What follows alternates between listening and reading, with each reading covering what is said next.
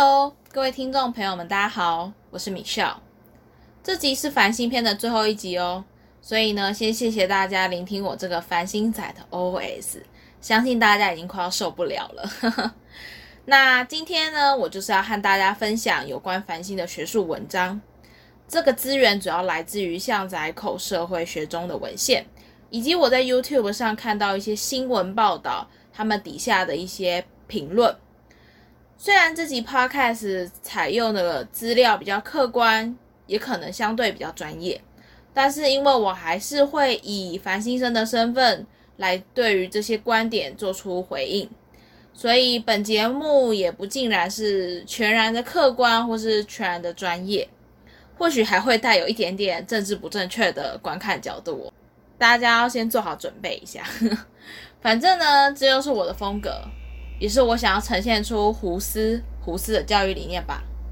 那么接下来就让我带你们一起导读文章吧。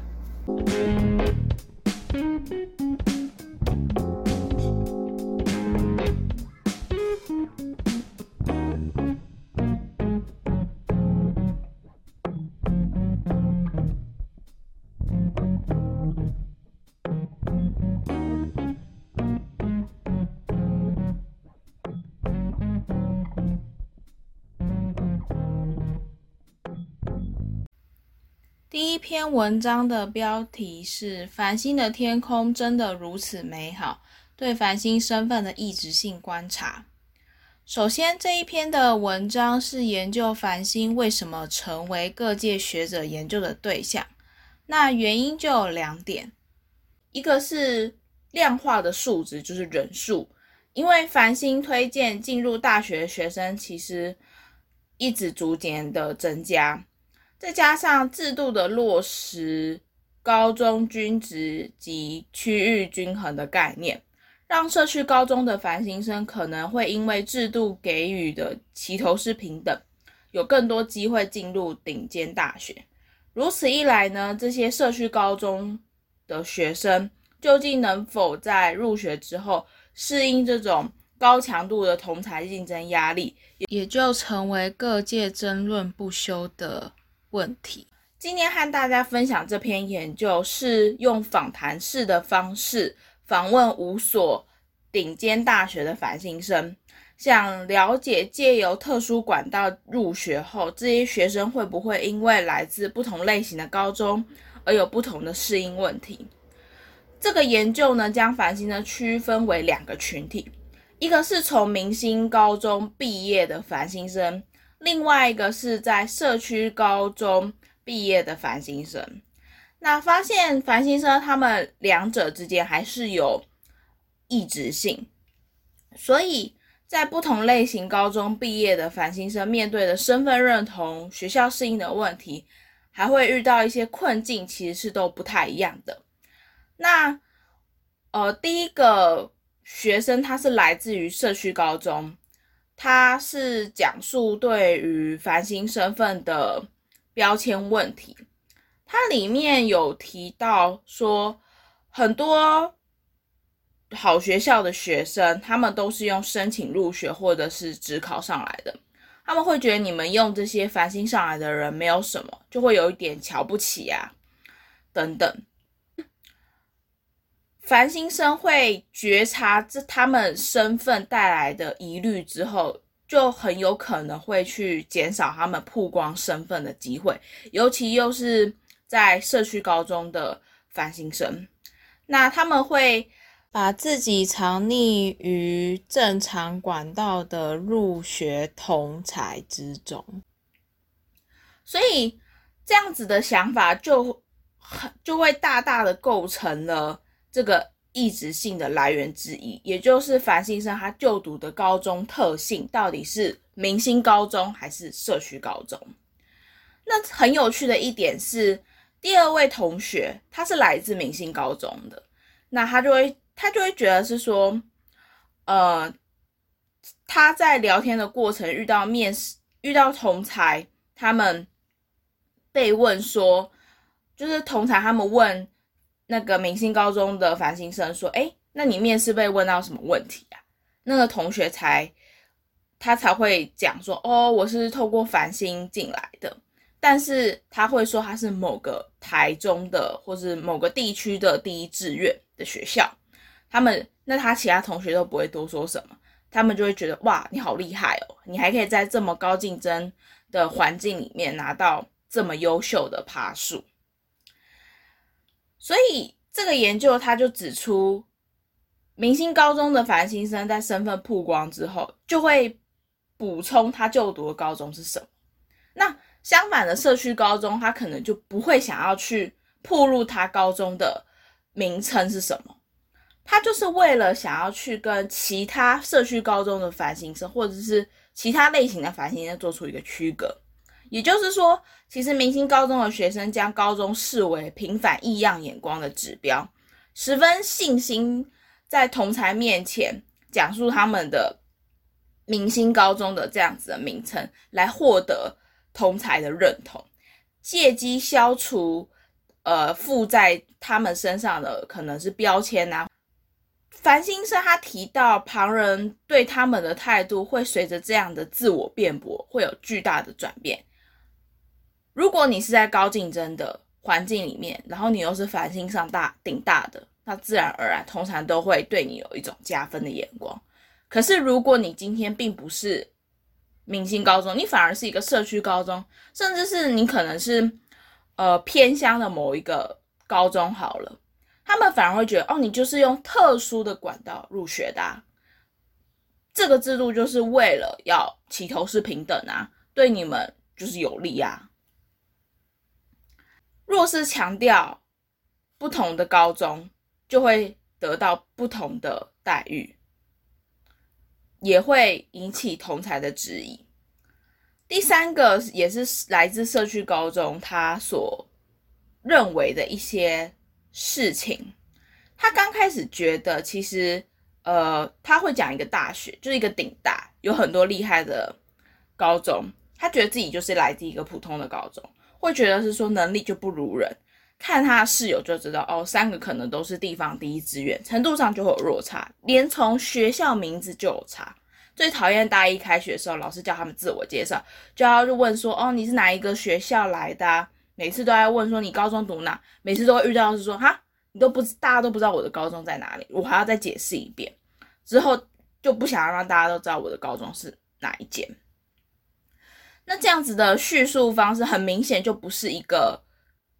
明星高中的例子嘛，所以他会认为旁人会将他们定位在一个特殊管道进入顶大的投机分子。为了避免落入这种外界对社区高中的繁星生有这样子既定的框架，他们多半就会选择用另外一个方式去叙述，就是学测积分，当做他们自我辩驳依据。他们就会强调是说，我虽然是社区高中毕业的繁星生。那如果我以我当时的学测成绩来申请的话，我一定也可以跟你们有同样的机会可以入学，所以他们就会用这样子的回应来去，呃，他们就会用这样子的回应去反驳同才的一些质疑。最后一个也是来自社区高中的一个学生，他说到，虽然他们都不会主动问我学测分数，但其实他也不会怕他们问，因为他也不是压线进去的，申请也一样上这样的校系。这个心态我觉得其实是蛮好的，而且我觉得这也是可以给繁星生一个借口，因为。我们繁星生很容易就会被认为是说你们就是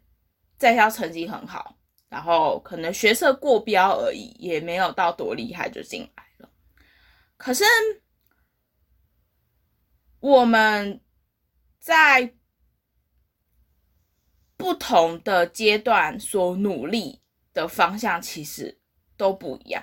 所以很不能不能这么的。直接说我们学测成绩就一定不好，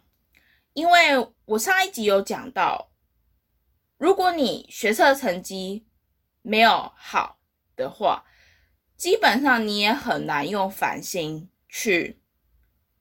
做甄选成绩去评断一个人是否有资格进入顶尖大学，变成是社会大众普遍过于强调了攻击主义的一个结果。那这样的价值其实就会失去很多这些好成绩背后的辛酸血泪，因为繁星生他们为了要从身份的自我贬义过程中寻求自我认同，他们想要去有意或无意的试图扭转社会大众的刻板印象。他们除了要花费许多的心思，并具有强烈的动机去刷洗他们的身份带来的负面观感之外，他们还必须要付出心力和时间。像是花更多的时间念书，或者是事前预习、事后复习，避免考前临时抱佛脚的侥幸心态，来去证明是说，我大我大学入学，并不是侥幸过关的，并不是浑水摸鱼的，我是真真实实的。这也其实牵扯到我下一篇会讲的是，在大学的学者研究里面，他们普遍。研究出来，当然这只是一个平均值啊，并不是绝对的。他们发现，其实繁星生在入学之后的成绩，往往都会比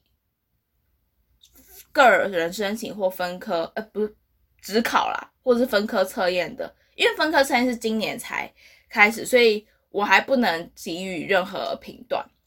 就是。学测入学或者是只考入学分发的学生还要好很多，然后拿在大学拿书卷奖的比例也比较高，所以繁星这个问题是大家都一直想要去讨论的问的议题，但它终究还是迁就着每一个人去怎么去看待。因为如果自己没有真的亲身经历过，你真的不知道它是多么的困难，以及它或许真的可以对很多人有所帮助。这也是一种比较制式的管道，达到了一个教育上的平等吧。那第一则的分享我就先到这边。如果大家还很有兴趣，或者是想要讨论的话，可以去追踪胡思 Who's 的 IG。第二篇的文章标题是“教改路上繁星点点无需抹灭”，它是根据三十年教改市场灾难浩劫，摧毁最烈的就是努力这价值观。这篇评论台湾教育现况的文章，做出一个学术上的发表。那这篇文章在网络上得到相当多的注意，所以有在关心教育的朋友们，这篇文章我会放到胡思护士的 IG 网页上面跟大家做分享。那这篇文章我看过后，让我蛮。就是让我会注意到的点是，第一个是不少人似乎并未完全了解这个文章在表达什么，所以就开始疯狂的补充自己的评论，而且多数的读者明明表达了我不能同意更多，但他的评论内容却跟文章的论点是冲突的。第二个是这个标题其实其实下的有点太夸张，因为。我个人是觉得这样子的表达有一种像是全面毁灭式的表表达啦，而且这个文章本身也有不少可以商榷的地方，有待厘清。那我对于他作者的观点是，他提到说无差别杀人式的标题是抹杀了大多人的努力，这个观点其实是跟我一样。我也不是很喜欢他说教改市场灾难浩劫的这种标题定法，因为大多数的教育改革，不管是呃我们现在一零八课纲，或者是好好几年前他们课纲的整个大规模式的改动，其实都有利弊得失的取舍及权衡。还没有想到双赢的方法前，其实有得就必有失，有利就有可能有弊的存在。如果随随便便的下一句就是说教改市场灾难的浩劫，其实就抹杀了很多人在里面的努力。然而这边我面临着两种比较困难的地方，以及比较疑惑的地方是，像这种标题啊，其实常常会出现在我们生活当中。那其实有的时候也会变成是说无差别的攻击教改这件事情，但是如果想要提出改善的建议或是理由，又不得不想要去散播它，让它得以讨论。可是，在这样子资讯爆炸的时代里面，如果没有去下一个比较耸动或是比较夸张性的标题字眼的话，其实很难会被 Google 或者是呃，社群媒体被报道出来，那这样子我们又有多少机会可以让真正想要对教改这件事情讨论的人去做一个很深刻的交流呢？又有多少人可以耐心的看完这些长长的论点呢？这是我对于现在呃讨论，不管是学术上的问题也好，或者是说讨论学术跟现实层面的一些。现象啊，议题也好，我觉得社群媒体固然在从中扮演了很大的角色，可是这中间的权衡是需要我们共同去思考的一个问题。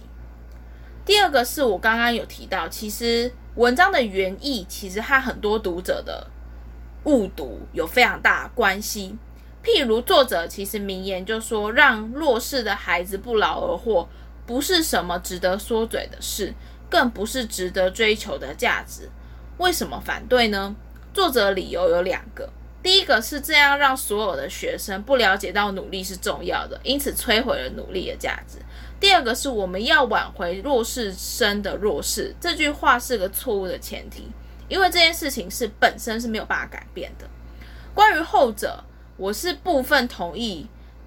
他是。弱势可能没有办法那么容易的去改变他。那作者他本身在论述也非常的精辟。假设我们今天用升学筛选的方式来更改谁最会跳火圈好了，不需要花太多的时间调整，因为优势的家长自然会利用他的资源来传递其优势的价值在他孩子身上。那这种优势的复制现象，就是我们社会学。为我们带来的一个知识的观点，但是不少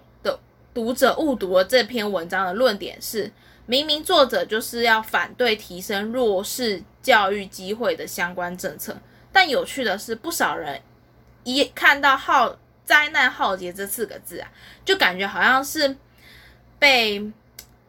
呃打到一样，又开始讲起先前流行的说法，重复的申请入学的花费如何让。弱势万劫不复啊！换句话说，其实多数舆论还是支持提升弱势生的机会。虽然与这个文章的论点并不赞同，但只因为下标方式造成两种相反相反的立场的冲突瞬间消失，完全被无视，最后剩下两方都急切的为了为教改而贴标签，就变成了缩减了这四个字，就是一场灾难浩劫。